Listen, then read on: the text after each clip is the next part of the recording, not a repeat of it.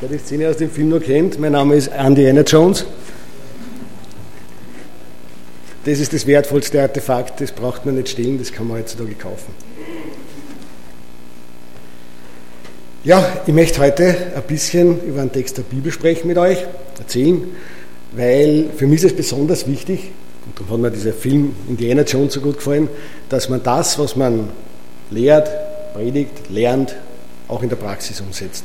Und in dem Film ist es genauso, Dr. Jones unterrichtet auf der Universität und gleichzeitig lebt er aber das, sucht er also Artefakte, findet sie, forscht und setzt es um.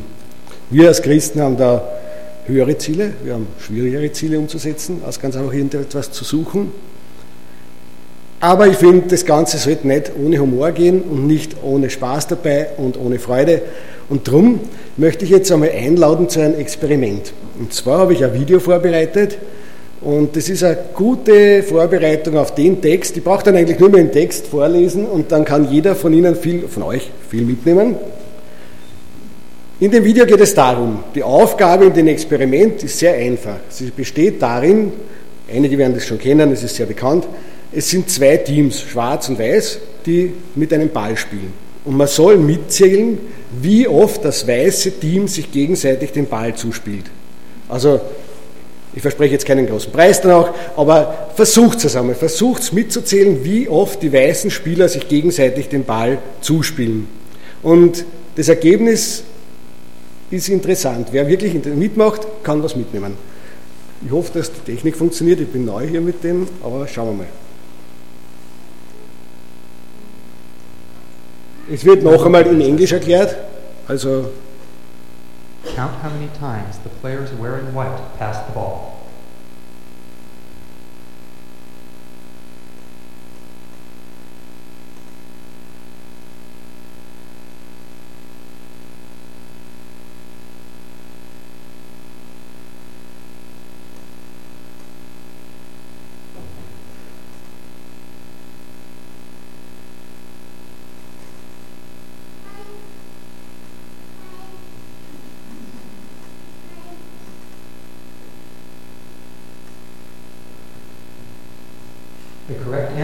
16 passes.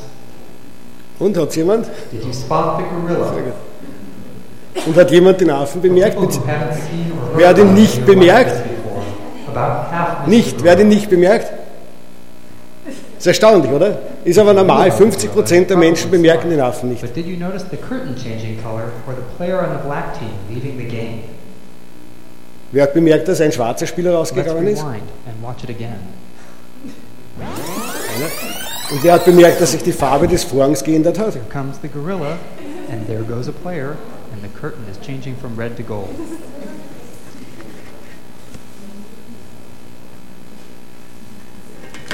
When you're looking for a gorilla, you often miss other unexpected events. And that's the monkey business illusion. Learn more about this illusion Gut. Darum ist es also interessant, dass Jesus uns immer wieder hinweist, dass wir auf Dinge schauen sollen. Und es gibt so viele interessante Dinge, die wir ganz einfach nicht sehen. Und wir glauben oft, weil wir als Christen ja die Bibel haben und wissen, was Jesus sagt und auf was wir achten sollen, geht es uns manchmal so wie jenen, die dieses Experiment schon gekannt haben. Man weiß, irgendwann kommt er auf. Ja. Das ist, ist ganz einfach so. Wenn man es kennt, dann kennt man es. Aber dass da noch zwei andere Sachen passieren, übersehen wir auch oft. Also die meisten haben wahrscheinlich eben die Farbwechslung des Vorhangs nicht gesehen und auch nicht, dass ein Spieler weggegangen ist. Und das sind aber sehr interessante Bilder. Ja? Es ändern sich Situationen, der Hintergrund ist komplett ein neuer. Wir kennen es nicht. Es geht jemand weg, wir verlieren einen Menschen. Wir sehen es nicht. Und darum ist es, glaube ich, so wichtig, dass wir immer wieder bedacht sind, dass wir unseren Blick nicht verdunkeln lassen. Und ich möchte heute eine Bibelstelle, wo es darum geht, was unseren Blick vernebeln kann, herausnehmen und ein bisschen durchgehen und vielleicht ein paar Beispiele bringen, wie er in unserem Leben oft vernebelt wird. Die Bibelstelle dazu, wenn wer mitlesen will, ist Matthäus 6, 25 bis 34. Ich lese es vor zu Beginn. Niemand kann zugleich zweier Herren unterworfen sein.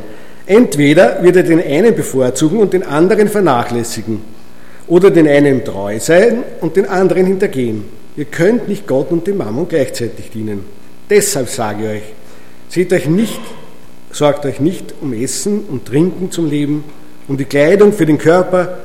Leben ist doch viel wichtiger als die Nahrung und der Körper wichtiger als die Kleidung. Schaut euch die Vögel an, sie sehen nicht, sie ernten nicht und sie haben auch keine Vorratsräume. Und euer himmlischer Vater ernährt sie doch. Und ihr seid ihr nicht viel mehr wert als diese Vögel? Wer von euch kann sich durch Sorgen das Leben auch nur um einen Tag verlängern? Und warum macht ihr euch Sorgen um Kleidung? Seht euch an, wie die Lilien wachsen. Sie strengen sich nicht an dabei und müssen auch nichts nähen. Doch ich sage euch, selbst Salomo war in all seiner Pracht nicht so schön gekleidet wie eine von ihnen. Wenn Gott sogar die Feldblumen, die heute blühen und morgen ins Feuer geworfen werden, so schön kleidet, wie viel mehr wird er sich dann um euch kümmern, ihr Kleingläubigen? Macht euch also keine Sorgen. Fragt nicht, was sollen wir essen, was sollen wir trinken, was sollen wir anziehen. Damit plagen sich die Menschen in dieser Welt herum. Euer Vater weiß doch, dass sie alles, was ihr alles braucht. Euch soll es zuerst um das Reich Gottes und um seine Gerechtigkeit gehen. Dann wird euch alles Übrige dazugegeben. Sorgt euch also nicht um das, was morgen sein wird, denn der Tag morgen wird für sich selber sorgen. Die Plagen von heute sind für heute genug.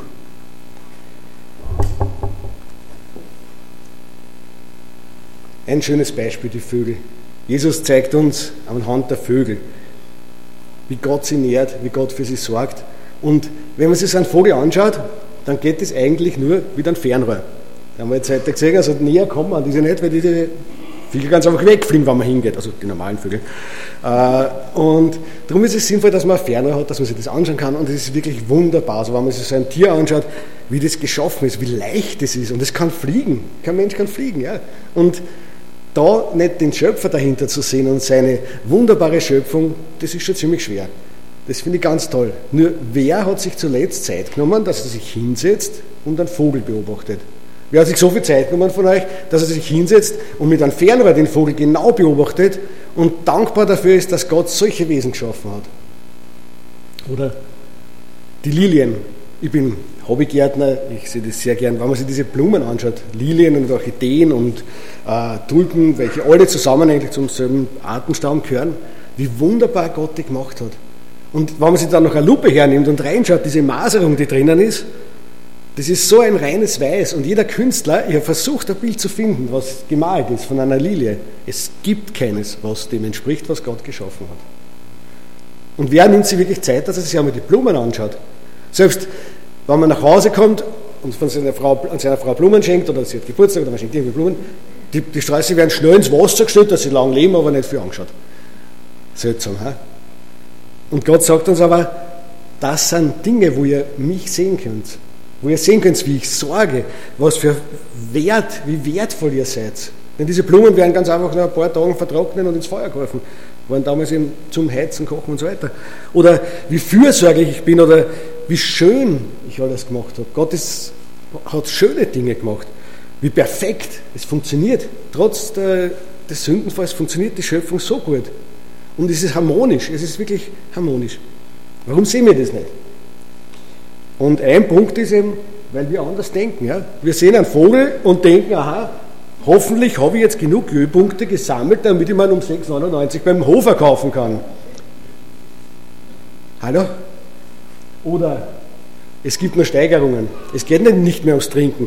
Wenn wir auf Besuch kommen, dann sollte ich jetzt Wasser vorsetzen. Da geht es schon darum, welchen Wein ich aussuche, ob ich das richtige Bier daheim habe oder was sonst. Und da denkt man drüber nach lange, wie das ist. Und die Preise, die daneben stehen, das sind dann immer der Gipfel von dieser Pyramide. Der teuerste Champagner zurzeit kostet 35.000 Euro. Da kaufen sie andere Leute zwei Autos drum. Und das Beste ist dann das, was eigentlich kaum noch steigerbar ist, die Kleidung. Was sollen wir anziehen? Wer kennt es nicht, dass eine Frau vor dem Kasten steht und schreit, ich habe nichts anzuziehen, obwohl der Kosten voll ist. Ja? Aber da ist nichts drinnen, was momentan passt. Und wir müssen immer wieder neue Kleidung kaufen mit den ganzen Nebeneffekten, die wir haben. Wir müssen überlegen, sind wir jetzt over- oder underdressed, sind wir zu schön, zu schier angezogen für diese Veranstaltung. Ist es modern noch oder war das schon vorher modern? Habe ich das Kleid schon zweimal angezogen? Bei der Queen wird diskutiert, ob sie ihr Kleid ein- oder zweimal angezogen hat. Beim zweiten Mal ist fast schon ein Hofskandal. Äh, ja, teuerstes Kleid 16 Millionen Euro. Diese weißen Dinger sind nämlich Diamanten da drauf. Also es gibt kaum mehr eine Steigerung. Und wo läuft das alles hinaus? Also im Prinzip, wir sehen, ist, wir dienen alle zum Teil diesem Mammon. Und es muss sich jeder, glaube ich, und ich auch selber natürlich an der Nase nehmen und denken, wie oft geht es mir um Geld? Wie oft mache ich mir Geldsorgen, weil ich das kaufen will, weil mein Auto vielleicht kaputt wird, weil ich das brauche. Und das Arge daran ist, es wird zum Götzen. Mammon war selbst früher eigentlich nur ein Begriff für Geld, also nichts mehr als Geld. Und ist dann später eigentlich erst in der Kultur und in der, der Literatur zu einem Götzen erhoben worden. Und dann auf einmal hat es einen Gott Mammon gegeben. Ja? Und das ist ein geflügeltes Wort und es laufen viele Menschen wirklich diesem Gott Mammon nach. Schlimme ist, dass wir heutzutage eigentlich das gar nicht mehr, mehr in Form dieses Geldbeutels haben, der da in dem Bild dargestellt ist, sondern eigentlich nur mehr in digitalen Signalen im Computer. Und um das machen wir uns eigentlich 90 Prozent des Tages oft Sorgen. Um dieses Signal im Computer, sprich Geld. Man kann dazu stehen zum Ausdruck, wie man will früher, aber es war damals schon so, dass der Günter Hauser, den kennt keiner wahrscheinlich, ein Lied geschrieben hat, aber wie es der Ambros gesungen hat, ist dann sehr bekannt worden. Das heißt, der Mensch möchte bleiben und da singt da drinnen, nicht alles, was einen Wert hat, muss auch einen Preis haben. Aber macht das einmal wem klar. Und das ist einmal das Erste, dass wie, wie ich eigentlich auffordern möchte, dass wir mehr auf die schönen Dinge schauen der Schöpfung und diese entdecken und sehen. Und Geld ist nur ein Punkt davon, der uns das immer wieder erschwert, der uns da blind macht oft und Sorgen bereitet. Und damit möchte ich jetzt zwischenzeitlich einmal in der Gebetszeit überleiten wo wir ihm danken können und auch bitten können, dass Gott uns die wichtigen Dinge sichtbar macht und unsere Sorgen ihm hinlegen dürfen. Denn es heißt nicht umsonst, kommt her zu mir alle mühseligen und beladenen, ich werde euch Ruhe geben. Erquicken steht in der Luther-Übersetzung. Erquicken ist heute nicht mehr, so bekannt, aber das ist das, was wir eigentlich brauchen. Wer sehen Sie nicht nach Ruhe? Und ich glaube, wir dürfen im Gebet Gott hinlegen, unsere Sorgen und auch unsere Wünsche, aber auch das, was uns davon abhält, dass wir die schönen Dinge, die er uns ständig als Geschenk gibt, sehen. Und danach möchte ich dann fortsetzen, weil es gibt nämlich schon auch berechtigte Sorgen. Eine Folie noch, die ich sehr gut gefunden habe. Ah, ja, das sind diese Filmfragen. So schauen keine Entdecker aus. Damit möchte ich jetzt zur Gebetszeit übergeben.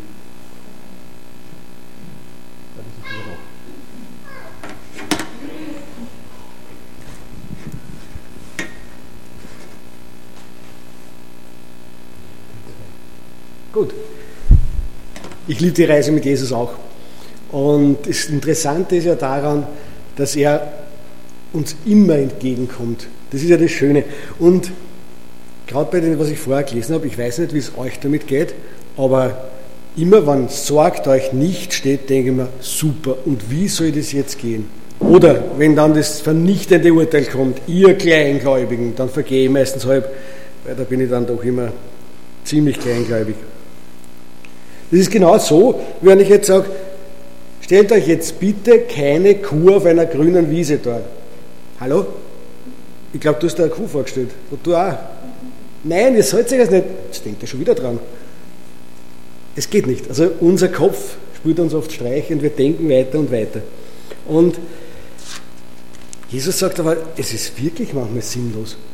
Und das ist jetzt einer der Punkte, wo der Stefan vorher gesagt hat, es ist so schön, wenn man in der Bibel dann auch forschen kann. Das ist auch eine schöne Forschungsarbeit. Und es gibt dann in diesem Vers, in dem Text, den ich vorgelesen habe, wo drinnen steht, wer ist aber unter euch, der seiner Länge eine Elle zusetzen möge, ob er gleich darum sorget? Meistens wird es übersetzt seiner Lebensspanne. Das mag ja für den älteren Menschen recht interessant sein. Also es wäre doch schön, wenn man doch noch ein paar Jahre länger gesund lebt. Das heißt, wenn wir wissen, dass wir uns den Himmel zu erwarten haben, aber so richtig sterben, da muss man schon sehr marat sein, glaube ich. Also das, das ist ein, ein Ding, was man sich sehr gut vorstellen kann als älterer Mensch. Und wer kann es? Ehrlich gesagt niemand. Ihr könnt jetzt noch so gesund leben, ihr könnt noch so viele Tabletten, Pulver nehmen. Wenn Schluss ist, ist Schluss und das bestimmt Gott. Und von den Kindern denen ist es doch so ziemlich wurscht, wie alt man wird am Anfang, oder? Meine Kinder rechnen sich jetzt schon gern, ob sie 75 oder 80 werden wollt? Nein. Aber ich frage mich schon eins, gefällt euch das eigentlich, dass ihr so klein seid? Wollt ihr nicht ein bisschen größer werden? Ja, warum macht es da nichts, dass größer wächst? Es geht ganz einfach nicht. Und das ist das Schöne, im Griechischen kann man das nämlich nicht unterscheiden. Und das heißt, die Bibel hat oft so Stellen, die eine doppelte Wahrheit geben, für an jeden ganz persönlich. Für den älteren Menschen, der kann gerne daraus lesen, ich kann meinen Alter keinen Tag dran setzen. Und der jüngere Mensch kann gern dran setzen. Ich kann mich noch so anstrengen und das beste Müsli haben, ich wäre jetzt nicht schnell erwachsen, das geht nicht. Und das beide kann man beides übersetzen. Das ist beides korrekt und das ist beides okay. Und das ist sowas, was ich so schön finde, dass die Bibel niemals irrt und dass man zwar über alles diskutieren kann, dass es Spielräume gibt. Es ist Spielräume. Ich soll jetzt rauslesen, ich kann keine 2 cm oder vielleicht 3 cm mehr wachsen, will ich eigentlich gar nicht, im Flieger ist es so schon schlimm genug. Also ich kann nicht größer wachsen von mir aus und ich kann nicht älter werden von mir aus. Und beides ist richtig. Ja?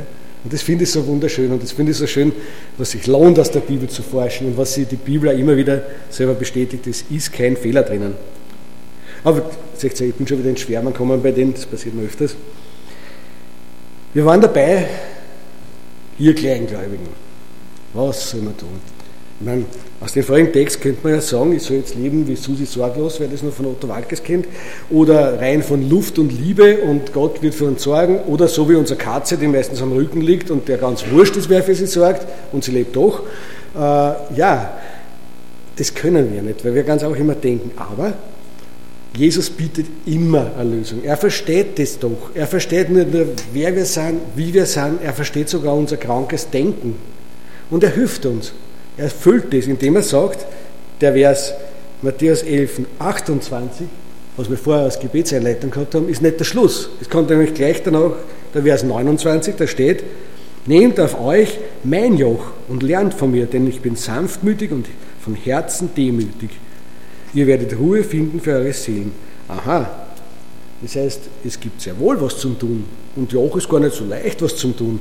Aber das ist ein Dienstvertrag, den hätte, glaube ich, jeder von uns gern. Hat jeder von uns eigentlich, aber als zweiten oder ersten, je nachdem, wie ernst es nimmt. Ja, was sind jetzt die Dinge, die wir eigentlich uns wirklich Sorgen machen sollten oder die wir wirklich tun sollten? Gute Frage. Und bei uns, wie an der EWAG war, war es immer so, dass man nach drei Punkten vorgehen sollte. Erstens einmal, was kann ich mit dem Kopf tun, was kann ich mit der Hand tun und was kann ich im Herzen tun. Und im Kopf ist es eigentlich schön. Wir brauchen nur schauen. Schauen, was Gott uns ständig schenkt. Ich glaube, das ist jetzt ein bisschen ein Rückblick auf das.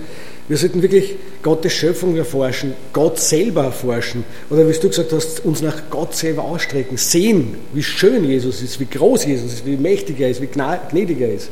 Diese Sachen, das kann man alles im Kopf, das kann man in der Bibel nachlesen. Aber wenn es nur im Kopf bleibt, dann ist das ein bisschen wenig. Weil es muss dann immer irgendeine Tat folgen. Tat macht es zumindest einmal, dass man es angewöhnt. Ja? Und unter Tat folgt jetzt nicht einmal nur diese Dinge, die wir als Christen lernen, sondern auch, dass wir arbeiten sollen. Das mit der Arbeit, das ist so eine Geschichte, da sind wir selber schuld. Seit der Vertreibung aus dem Paradies ist Arbeit ein Teil des menschlichen Lebens geworden. Und es ist nicht nur so, dass es geworden ist, sondern wir brauchen sie auch. Und ich glaube sogar, dass wir im Himmel auch eine Aufgabe haben, die auch eine Art von Arbeit sein wird. Es gehört zum Menschsein, dass man was tut. Und ja, es ist interessant, auch das mit den Fällen. Ich habe sehr lange gesucht, dass ich eine Darstellung finde, wo Adam und Eva in Fällen dargestellt sind. Weil normalerweise werden die nackt aus dem Paradies vertrieben. Das stimmt aber nicht, weil der erste Gnadenakt von Gott war schon mal, dass er ihnen Fälle verpasst hat. Und somit ist eigentlich Gott auch der erste Modedesigner gewesen. Ja, lassen wir das. Äh, auf jeden Fall es ist so, dass Gott uns wirklich mit allem versorgt, aber auch will, dass wir arbeiten. Und dann habe ich noch ein sehr schönes Bild gesehen, und zwar, das zeigt den Paulus. Und wenn wir da mal nachdenken, wer wird wohl auf dem Bild Paulus sein? Und Paulus bei der Arbeit, das sind drauf Aquila, Priscilla und Paulus. Es ist relativ einfach, weil Paulus hat zu dieser Zeit ein Gelübde gehabt, sich die Haare nicht zu schneiden, also kann er nur der unten rechts im Bild sein. Und das, das ist so eine schöne Darstellung.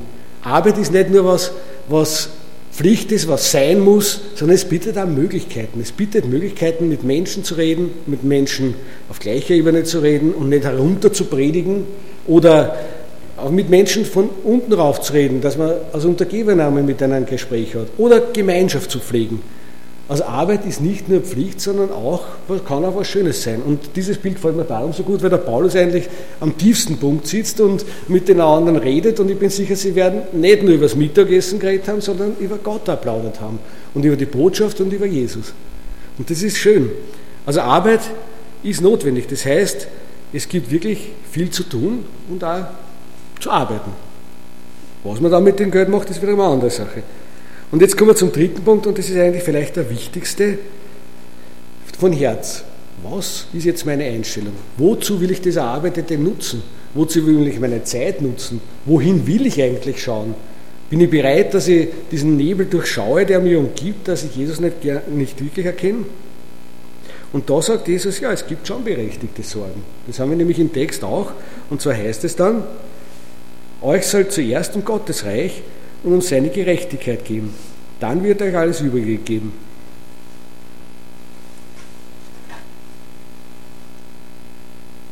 Ein Punkt zum Beispiel, was wir uns sorgen sollten, ist zum Beispiel das, was der Christian vorige Woche, das möchte ich jetzt so mal unterstreichen, über Gemeinschaft gesagt hat.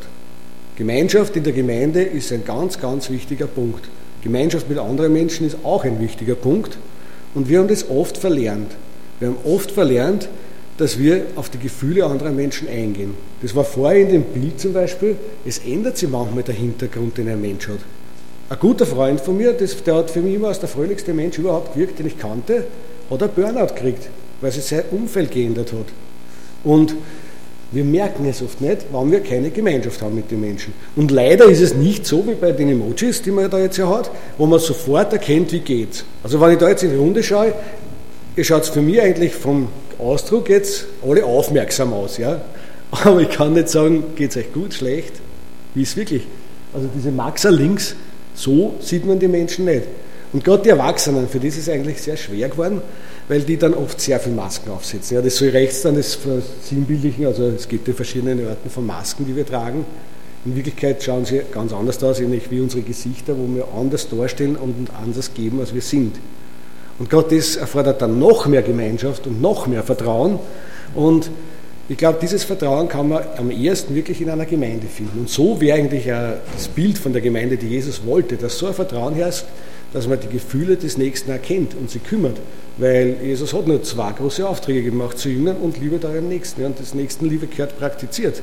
Ohne Kontakt und ohne auf Gefühle einzugehen, geht das nicht. Ja, was ich dabei ganz toll finde, ist Sorgen. Wenn man sich vorstellt, die Sorgen, die Kinder haben, das wird oft verniedlicht. Ist es nicht. Kinder, welche sagen, haben Kinder. Soll ich einmal fragen, welche Sorgen habt ihr? Mag irgendwer seine Sorgen sagen, was er sich große Sorgen macht? Ja. Macht nichts. Seid schon sehr erwachsen, weil die Erwachsenen sagen ihre Sorgen prinzipiell nie. Äh, ich habe gehört, dass er viele Kinder sich Sorgen machen, wenn Mama und Papa streiten. Dass ihnen das große Sorgen macht. Oder dass Kinder sehr traurig sind und sich Sorgen machen, wenn ein Freund zu ihnen sagt, ich will jetzt dein Freund nicht mehr sein. Warum auch immer. Oder dass Kinder sehr viele Sorgen machen, wenn das Haustier krank ist, das Hunderl, das Katzel oder irgendwas krank ist und leidet. Solche Sorgen haben Kinder. Und wenn wir uns das anschauen, brauchen wir uns nicht wundern, dass Jesus uns manchmal empfiehlt, werdet wie die Kinder. Weil das sind die wichtigen Sorgen. Das Geld, das kann man nicht fressen, das Geld, das kann man nur umsetzen in irgendwas, man kann es sinnvoll nützen. Aber die echten Sorgen sind ja, wie geht es meiner Nächsten, wie geht es meiner Familie, wie geht es meinem Bruder? Da sollte man wirklich Sorgen drüber machen. Oder warum ist mein Freund böse auf mich jetzt? Was habe ich gemacht? War ich irgendwo nicht, habe ich mich falsch verhalten, habe ich einen Fehler gemacht, war ich zu ruppig, zu kantig? Da bin ich auch gut drin manchmal. Äh, ja, das sollte man Sorgen machen, dass ich an mir arbeite, beziehungsweise arbeiten lasse von Jesus. Und Haustiere, Natur, Umwelt, ja, man muss sich nicht als Umweltaktivistin zeigen, weil das ist meiner Meinung nach der falsche Weg, aber es sollte uns schon Sorgen machen. Wir sollten uns wirklich um die Umwelt kümmern. Wir sollten Sorgen machen auch um die Tiere und unser Umfeld. Das sind wirklich interessante Sorgen. Und solche Sorgen sagt Jesus, das ist gut. Macht euch Sorgen, denkt über sowas nach. Und das ist eigentlich das Schöne, dass Jesus uns nicht stehen lässt mit den Aussagen, macht euch keine Sorgen, weil wir es nicht kennen. Er kommt auf uns zu und zeigt uns, wir können es ganz einfach nicht. Und gibt uns dafür aber einen Ersatz. Das ist so wie in den Gleichnis der bösen Geister, wo ein Geist ausgetrieben wird und wenn das Haus schön geputzt leer bleibt, dann kommen garantiert sieben oder neun, was ist, sieben waren es glaube ich, ist egal. Aber jetzt kommen viele, viele andere und ziehen dort ein. Wenn, ja wenn nicht der Heilige Geist einzieht. Und genauso ist es in diesen Dingen. Wenn wir unsere Sorgen zwar abgeben, so wie wir es im Gebet oft tun, aber den Raum nicht ausfüllen, dann kommen sie mit vielen, vielen anderen zurück. Und das ist das Problem bei der Sache, dass wir uns viel zu oft Sorgen machen.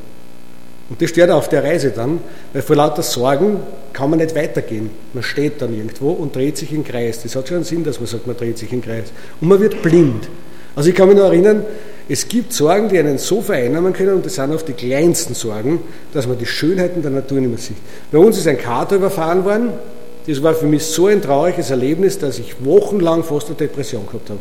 Und da war noch so schön die Sonne scheinen können, Gott hat noch viele Geschenke gemacht, das Beste ist, hat mir nicht geschmeckt. Man sieht es oft nicht mehr. Wenn man von Sorgen übermannt wird, sieht man die anderen Sachen nicht. Und darum ist es wichtig, dass wir uns auch versuchen, die Sorgen abzugeben und wieder aufzufüllen zu lassen mit wichtigeren Dingen. Ja, ui, das ist verschwommen. Okay. Also, warum es das jetzt äh, entstellt hat, das Bild, das weiß ich nicht. Und zwar sollte da eigentlich Himmelreich vertikal stehen und Gemeinde horizontal und es soll sich überschneiden in einem Buchstaben. Weil wir sagen oft, ja, wie stellen wir uns denn das Himmelreich vor, von dem Jesus da redet? Sorgt euch um das Himmelreich. Ja, wie geht das? Ja, soll jetzt da schauen, ob es eh schon kommt oder äh, eh richtig wächst?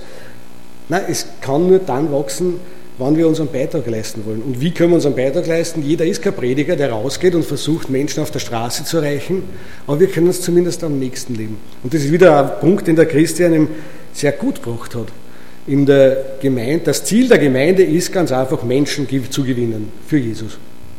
Hauptziel. Und wie geht es? Entweder mit super Predigen, ja, wirkt vielleicht, äh, mit tollen Aktionen, wirkt vielleicht, mit Vorbild.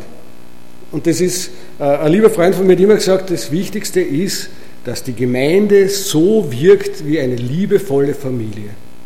Dass das Verhalten so attraktiv ist, dass ich sage, ich möchte zu der Familie dazugehören. Dass der Umgang miteinander so schön ist, dass ich denke, ja, ich will da auch mitmachen was. Das ist toll. Und dann bin ich auch mit dabei und dann höre ich auch die Botschaft. Und dann werde ich fragen, warum seid ihr so? Wie geht denn das? Warum seid ihr da aktiv? Es zahlt euch niemand Geld dafür. Es geht doch immer um Geld in der Welt. Nein, nein, in der Gemeinde zahlt euch doch keiner was dafür. Und trotzdem tut es. Warum habt ihr den anderen lieb? Warum helft ihr denen? Warum macht ihr das? Warum beteiligt ihr? Warum bringt ihr einen Beitrag? Was soll das? Ihr seid wie eine Familie von ganz, ganz seltsamen Menschen.